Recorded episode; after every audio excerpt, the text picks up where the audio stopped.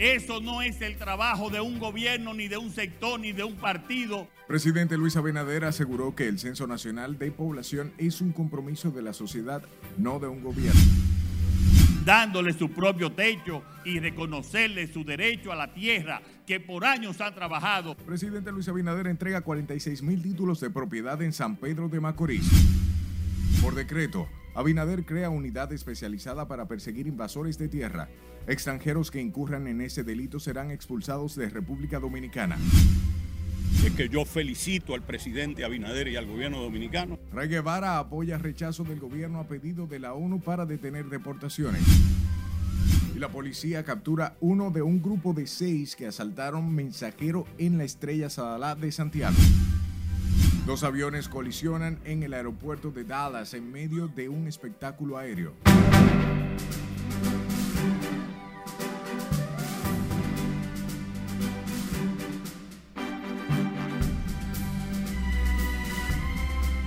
Hora de informarse, bienvenidos a esta emisión de fin de semana. Es un placer llevarles información de inmediato. Comenzamos y lo hacemos con el presidente Luis Abinader, quien aseguró este sábado que el Censo Nacional de Población y Viviendas que se realice en el país es un compromiso de toda la sociedad, no de un gobierno o partido político.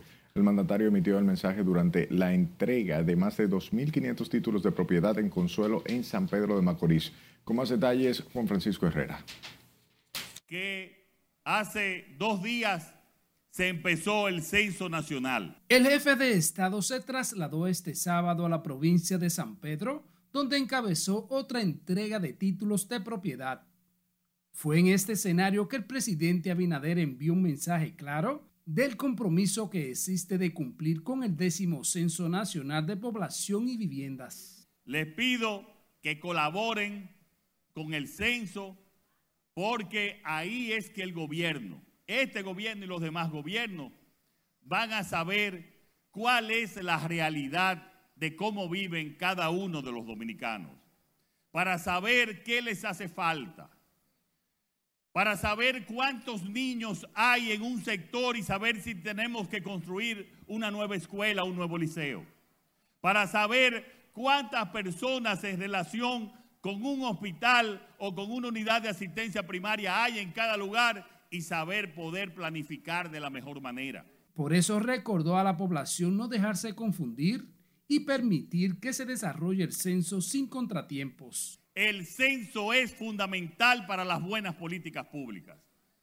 Eso no es el trabajo de un gobierno, ni de un sector, ni de un partido. El censo es un trabajo para poder gobernar de la manera adecuada y con políticas públicas eficientes. Es una responsabilidad del país de todos. Y les pido que nos ayuden aquí en Consuelo y en todo San Pedro Macorís para terminar este censo de la manera más exitosa que es si todos y cada uno de ustedes y todos y cada uno de los dominicanos y dominicanas se pueden censar diciéndole su situación a los empadronadores de tal manera que el gobierno después y la sociedad pueda saber la realidad de cómo viven cada uno de ustedes y responder a sus necesidades. Fue en San Pedro de Macorís, específicamente en el municipio de San Pedro, donde el mandatario entregó 2.631 títulos a igual cantidad de personas. Este acto de titulación es lo que se puede decir que es un verdadero cambio, dándole seguridad a la gente, dándole su propio techo y reconocerle su derecho a la tierra que por años han trabajado o, la que, eh, o en la que han construido, como es el caso de la mayoría, sus vidas junto a su familia. Por eso estoy aquí hoy y estaré siempre apoyando este programa de titulación para darle título a todo el pueblo dominicano. El proyecto de titulación de Consuelo Provincia San Pedro impactará a más de 8.600 familias en varias etapas. Juan Francisco Herrera, RNN. A propósito, hoy continúa desarrollándose con éxito el décimo Censo Nacional de la Población, o bien de población, y como nos cuenta Catherine Guillén, algunos empadronadores han sido rechazados por ciudadanos las personas que le he tocado me han atendido con mucho carisma y me han atendido muy bien. me han recibido. Aunque la ciudadanía aún está adaptándose al proceso censal, el registro de estadísticas se desarrolla sin dificultad. He podido dar con una sola persona, pero de igual forma voy a seguir con mi trabajo para dar con más personas. Este sábado, en algunos sectores como el Mirador Sur y Villa Consuelo, se hacían levantamientos para acceder al empadronamiento con sus residentes. Algunos extranjeros se resisten a ser entrevistados, lo que provoca que los empadronadores regresen a las viviendas hasta agotar un máximo de tres intentos. A las tres visitas hablamos con el supervisor y le dejamos una boleta. Sea que le entremos por abajo de la puerta, se la hablamos con alguien que haya y se la dejamos. Por lo menos allí yo estaba censando un muchacho y su madre me llamó por teléfono y me dijo que él tiene condiciones y que si yo podía que le deje la boleta o que pase mañana. Los residentes de Villa Consuelo aseguran que no se niegan a ser censados y garantizan la colaboración con los empadronadores. Claro, mi amor, claro que sí. ¿Por qué? Oh, porque sí, se supone que se está haciendo el censo y todo el mundo tiene que censar si es para algo que es de bien y de verdad. Pero que eso lo han, hacía mucho que no lo hacían. Pero una vez yo me censé, me llegué a censar. Sí. Ajá. Claro, estoy en expectativa. ¿Y está dispuesta a abrir la puerta de su hogar a una persona para que lo sepa? No necesariamente abrirla, pero yo estoy en un... Hay una reja, de allá aquí y yo aquí. O sea, que usted está de acuerdo con el censo. Sí, señora. Al menos 35 mil empadronadores participan en el décimo censo de población y vivienda con el que el gobierno busca determinar las necesidades y realidades de la población. Catherine Guillén, RNN. Por otro lado, el director de Migración, Venancio Alcántara, encabeza los trabajos del Censo Nacional de Población y Vivienda en la provincia de Montecristi, donde, según informa, avanza con éxito. El funcionario destaca la receptividad de las autoridades locales y un acompañamiento a la Oficina Nacional de Estadísticas, donde el funcionamiento de los equipos eléctricos y el personal humano operan en un 95%, facilitando así los trabajos en la zona.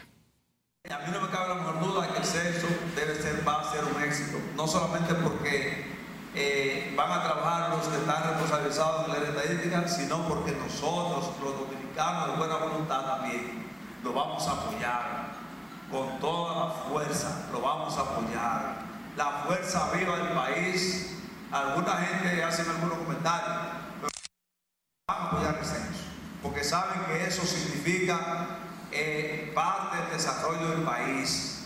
Ese, ese trabajo que va a hacer estadística es lo va a permitir que el país pueda diseñar políticas en favor de la población. Eso no va a permitir eso. El censo permite eso. Aseguró Venancio Alcántara que en el marco del décimo Censo Nacional de Población y Vivienda 2022 han visitado los seis municipios y cinco distritos municipales de la provincia de Montecristi, entre ellos San Fernando, municipio cabecera, Guayubín, Las Matas de Santa Cruz, Villa Vázquez, Pepillo Salcedo y Castañuelas, donde los empadronadores implementan los cuestionarios digitales en esta medición. Y mediante el decreto 668-22, el presidente Luis Abinader dispuso una serie de medidas para prevenir y perseguir las invasiones y ocupaciones irregulares de la propiedad privada y del Estado. El decreto dispone de manera particular que los extranjeros que sean debidamente procesados serán expulsados conforme a las atribuciones constitucionales y no podrán regresar al país. Asimismo, se instruye al ministro de Interior y Policía y al director general de la Policía para que, de conformidad con la ley, procedan con la persecución y sometimiento a la justicia de aquellos extranjeros que participen en ocupaciones ilegales de terrenos de propiedad privada o propiedad del Estado, al igual que el director general de Migración para que ejecute su expulsión del país e impida de manera definitiva a personas en estas circunstancias ingresan nuevamente a territorio nacional.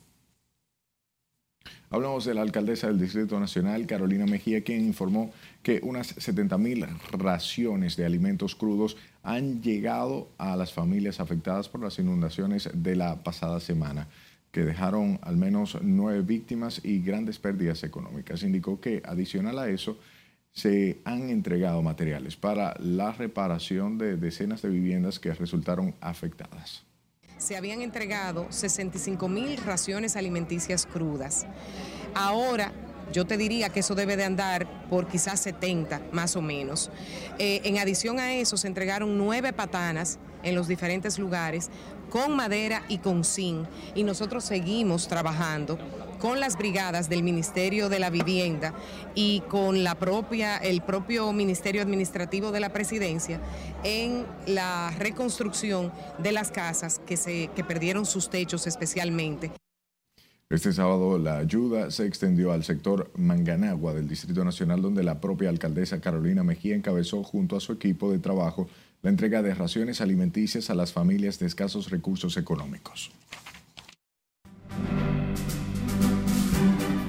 Le llegó la hora, Bonao. Nos vamos a comerciales, pero al volver, detalles de la inversión que hará el gobierno en la provincia de Monseñor Noel en obras turísticas. Y detalle del accidente entre dos aviones en exhibición en el aeropuerto de Dallas.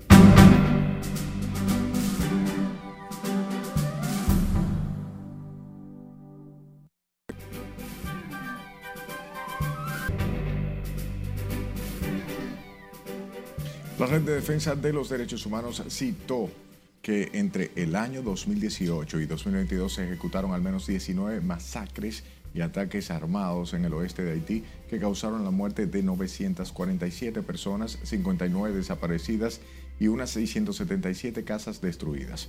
Perla Gómez nos amplía en el resumen internacional. Más de 300 personas murieron en seis días en la variada capitalina de Cité Soleil durante los enfrentamientos entre bandas que tuvieron lugar del 7 al 13 de julio pasado, según la Red Nacional de Defensa de los Derechos Humanos. Durante este periodo se registraron al menos 101 violaciones colectivas repetidas contra mujeres y niñas, 53 de ellas en el mayor barrio de Chabolas de Puerto Príncipe. Las protestas por la muerte de Masa Amini en Irán entraron este sábado en su novena semana con nuevas expresiones de solidaridad con los manifestantes, mientras la represión continúa por parte de los agentes de seguridad. Los estudiantes de la Universidad de Ciencia y Cultura en Teherán se manifestaron hoy con lemas en lo que pidieron libertad e igualdad. La ciudad de Sanandaj, en la provincia de Kurdistán, fue escenario de protestas de estudiantes de institutos que pidieron que los clérigos se vayan del poder. La diputada Carolina Gallar presenta su proyecto de despenalización del consumo de drogas en Buenos Aires, Argentina, para dejar de criminalizar a las y los usuarios y diseñar leyes con perspectivas de género, con un enfoque prioritario de los derechos humanos.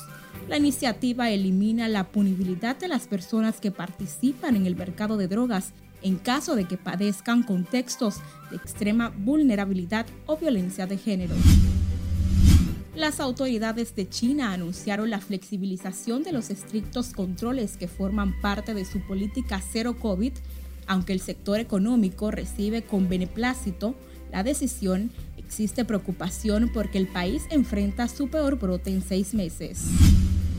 El Consejo Permanente de la Organización de Estados Americanos autorizó la investigación independiente sobre las denuncias de conducta que constituyen alguna violación por parte del secretario general de la organización, Luis Almagro, a las normas y reglamentos del organismo con sedes en Washington, D.C. Almagro es acusado de mantener una relación sentimental con su asistente y asesora principal, lo que habría derivado en una violación de las normas del organismo. La Comisión Interamericana de Derechos Humanos reafirmó su preocupación por las detenciones masivas y presuntamente arbitrarias en el marco de un régimen de excepción que a siete meses de vigencia ha dejado a más de 57 mil detenciones y 7.400 denuncias de atropellos en El Salvador. De inmediato, el presidente del Salvador, Nayib Bukele, le respondió que si fuera un verdadero organismo de derechos humanos, estaría feliz de que El Salvador se proteja de tan fuerte al derecho humano más importante, el derecho a la vida. La organización expresó su preocupación sobre las prórrogas del crimen de excepción aprobadas en la Asamblea Nacional que permite la suspensión de derechos. La Las Naciones Unidas estiman que la población mundial alcanzará los 8 billones el próximo martes 15 de noviembre. El crecimiento poblacional se debe al incremento en las esperanzas de vida por el desarrollo en salud pública, higiene personal, nutrición y a la medicina. Otro factor ha sido el alto y persistente nivel de fertilidad en algunos países. La compañía de ventas por Internet más grande del mundo, Amazon, presentó su último y mejorando dron de reparto, el MK30. La idea es que el nuevo dron esté en servicio en el 2024, causando menor ruido, llegando más lejos y permitiendo un buen funcionamiento con altas temperaturas y con lluvias ligeras, algo que los drones actuales ven como una importante amenaza. Consigue volar verticalmente decenas de metros, maniobrar y aterrizar de forma autónoma, entregando paquetes de poco más de 2 kilogramos. En las internacionales, Perla Gómez, RNN.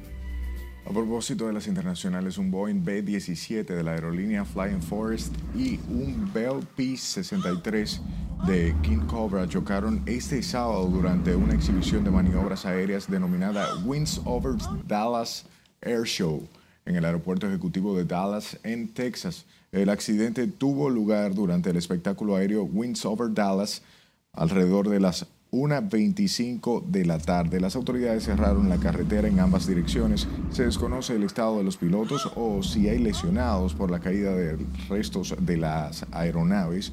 También se desconoce el número de personas que viajaban en ambos aviones.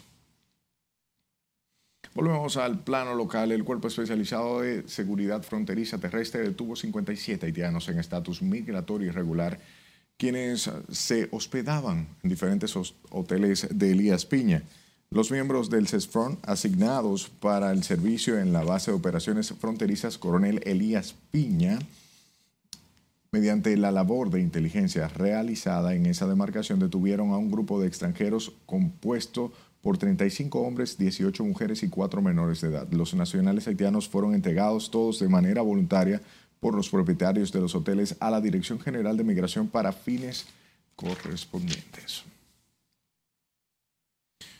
Ciudadanos de la frontera respaldan las declaraciones dadas por el presidente de la República contra el comisionado de Derechos Humanos de la ONU, en la que solicitaba la detención de las deportaciones de inmigrantes haitianos debido a la crisis que enfrenta el vecino país. Nuestro corresponsal en la zona, Domingo Popoter, nos pone el tanto. Inaceptables e irresponsables. El presidente Luis Abinader fue claro en su respuesta de que las deportaciones de ilegales continuarán y aumentarán. Estas declaraciones encontraron apoyo en esta parte de la frontera.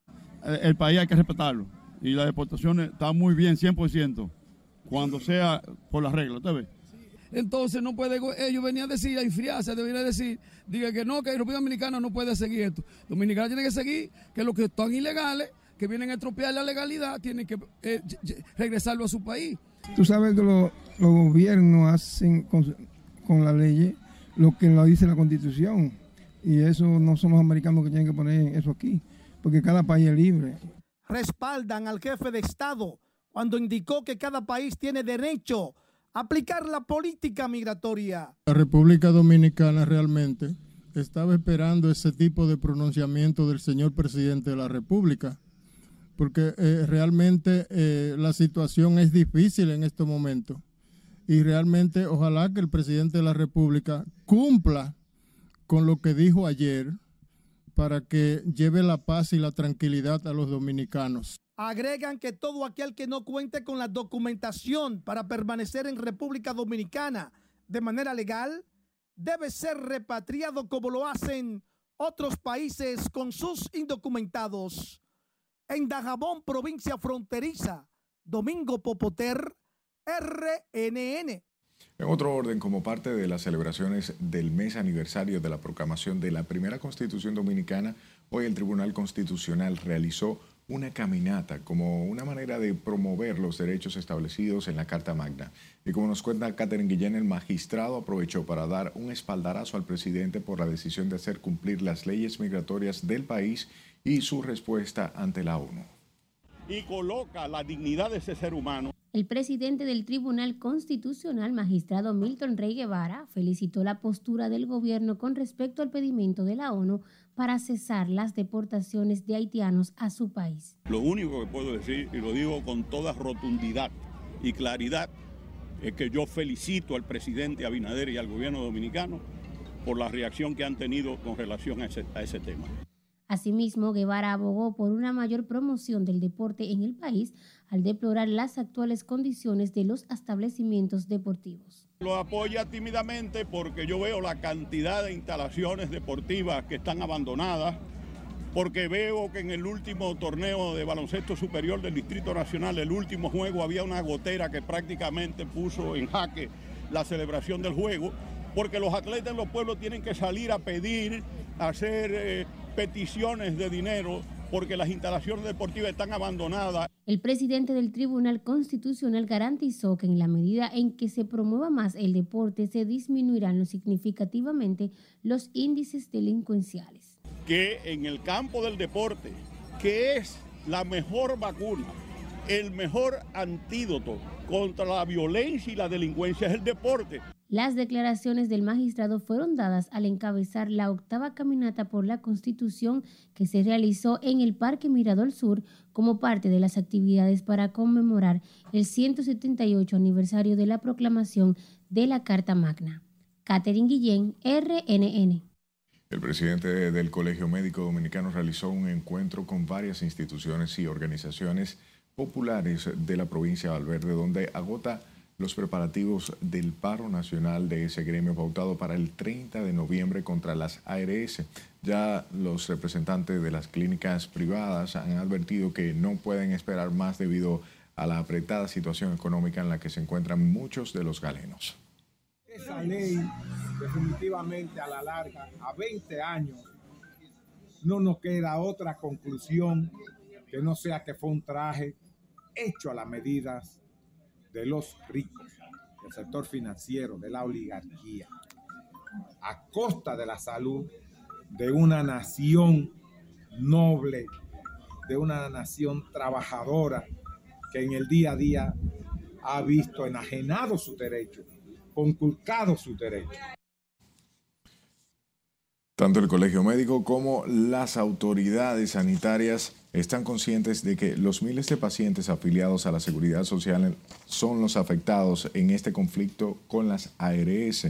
Sin embargo, a pesar del llamado a sentarse en la mesa de negociación hecho por el Ministerio de Salud, los médicos siguen firmes en la convocatoria a protestar este jueves y viernes de la próxima semana en hospitales y clínicas, desafiliación de las ARS Mafre y una marcha hacia el Congreso Nacional. La Dirección Regional del Cibao Central de la Policía Nacional apresó a uno de un grupo de seis hombres que se dedicaban a despojar de sus pertenencias a la ciudadanía en la vía pública. Las autoridades policiales identificaron al apresado como Cristian Noel de la Cruz, quien se presume está ocultando su apellido verídico, según explicó el capitán Fernando Pérez Valerio, vocero de la institución. Una vez este joven apresado fueron identificados el Titi, el Caca, el Peta, Potasio. A estos jóvenes les hacemos un llamado que se entreguen por la vía que ellos entiendan.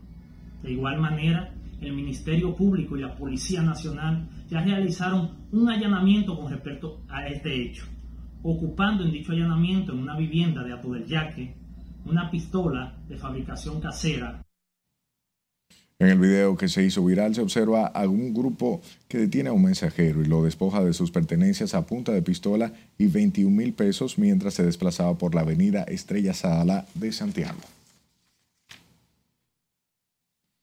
Y residentes del barrio Villa Consuelo en el Distrito Nacional se mostraron a favor y en contra del reciente anuncio de intervenir el sector que busca garantizar la paz en busca de, que todo esté tranquilo. Catherine Guillén conversó con algunos de ellos y nos presenta la historia.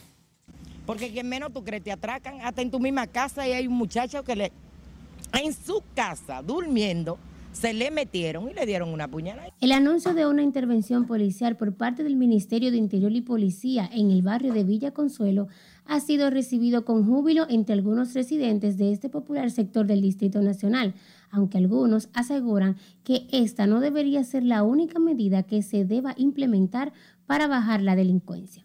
Mucha delincuencia aquí, hay mucha, mucha. Y por abajo de esos puentes no hay quien pase. Y los policías lo que tienen que sacar esos dormilones que están encima de los puentes. No, uno no puede pasar ninguna hora de la noche por ahí. Los residentes coinciden en señalar que la intervención policial militar no ayudaría a la barriada a disminuir la delincuencia, que lo que se debería implementar es un programa de ayuda juvenil. Demasiado ha durado. Para mandar a la policía a la calle, no, pero eso no lo frena nadie. La delincuencia no la frena nadie, mi amor, solamente Dios aunque otros entienden que en esta época navideña las autoridades deberían ser un poco más flexibles, por lo menos con el horario de venta y consumo de bebidas alcohólicas. Yo no es que no estoy de acuerdo, pero que la delincuencia está muy fuerte, pero eh, que le den un chancecito, aunque sea hasta enero, porque ya la Navidad está aquí. Con este nuevo proyecto, el Ministerio de Interior y Policía intervendrá en los próximos días el municipio de Boca Chica, la provincia de San Cristóbal, el sector de Villa Consuelo y la zona colonial en la capital, como parte de las acciones para garantizar la paz social. Catherine Guillén, RNN. Las conclusiones del Congreso Internacional de Familia que se desarrolló en la UAS lo sabrán al volver.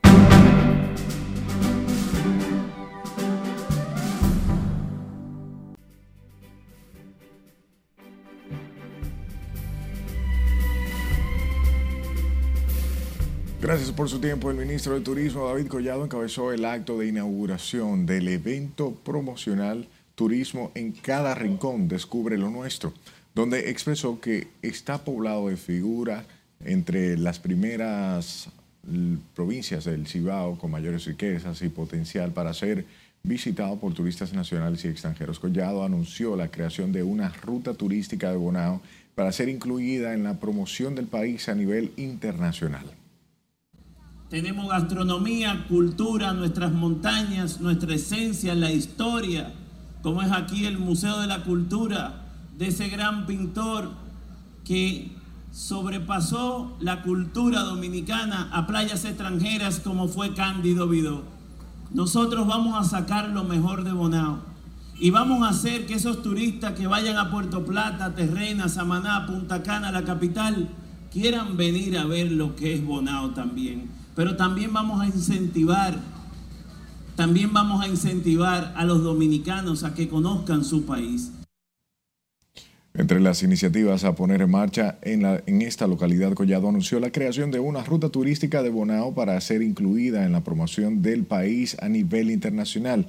El funcionario explicaba además que entregará otros 10 millones de pesos al clúster turístico para el inicio de una estrategia de marca ciudad en Monseñor Noel. Al valorar la importancia del desarrollo turístico interno en el país, Collado afirmó que el turismo en cada rincón es una iniciativa que ha sido creada con el fin de invitar a los dominicanos a visitar y explorar las bellezas del país, que no es solamente sol y playa. Sepa que con éxito concluyó este sábado el, el décimo cuarto Congreso Latinoamericano de Niñez, Adolescencia y Familia, que tiene como objetivo crear políticas públicas que garanticen los derechos y la atención de las personas. Juan Francisco Herrera, con más. ¿Qué pasa con nuestros niños y niñas? Aprenden de los adultos. ¿Y qué tenemos en la sociedad? Tenemos violencia, tenemos agresión. El Congreso Latinoamericano se celebró por tres días en la Biblioteca Pedro Mir de la Universidad Autónoma de Santo Domingo y busca erradicar la violencia desde el seno familiar en la región. Por eso la coordinadora del Congreso, Mari Sánchez Camacho, expresó que para lograr esos cambios se necesita la inclusión de toda la sociedad para contener las sanciones adecuadas. En el nuevo Código Penal. Unas conclusiones eh, amplias con relación a la parte de la violencia, los derechos fundamentales de los niños, niñas y adolescentes. En la parte estamos solicitando al Congreso de que se aplique, de que haga una, haya una modificación en lo que es el Código Penal que se incluya la parte del feminicidio y aplicar las políticas públicas aclaran que las autoridades gubernamentales tienen una buena cuota de responsabilidad para orientar sobre la prevención y la convivencia pacífica. Precisamente nosotros lo que pretendemos, si punto uno, bueno, estamos hablando de sancionar más a esta conducta, pero lo que más nos preocupa es que no se produzca la conducta, porque llegamos tarde cuando tenemos que sancionar en otros países como en Argentina y en otros con prisión perpetua al agresor, ¿no es cierto? Cuando la mujer está muerta y cuando los niños se quedaron sin, sin mamá. Entonces, acá el tema puntual es eh, enfocarnos en la prevención y en la educación. En el Congreso Latinoamericano de Niñez, Adolescencia y Familia en el país participan expertos de Argentina, Chile, Brasil, República Dominicana y otras naciones de la región. Juan Francisco Herrera, RNN. Hablamos del cantautor cubano Pablo Milanés, quien fue hospitalizado en Madrid con una condición estable, tratando unas infecciones. La hospitalización provocó la suspensión de los conciertos en Santo Domingo y en la capital de México. La oficina del artista también anunció que los efectos de una serie de infecciones recurrentes en los últimos tres meses han venido afectando a Milanés. Es secundaria a una enfermedad oncológica hematológica, oncomatológica que sufre desde hace varios años y que le exigió instalarse en Madrid a finales del 2017 para recibir el tratamiento. El autor de temas como Para Vivir o Yolanda tenía previsto actuar el 30 de noviembre en la Ciudad de México y el 5 de diciembre en Santo Domingo. Asimismo, de acuerdo con su página web oficial, su agenda había una actuación para mañana mismo en la ciudad española de Pamplona. Gracias por su atención y por llegar hasta este momento. Pase buenas tardes.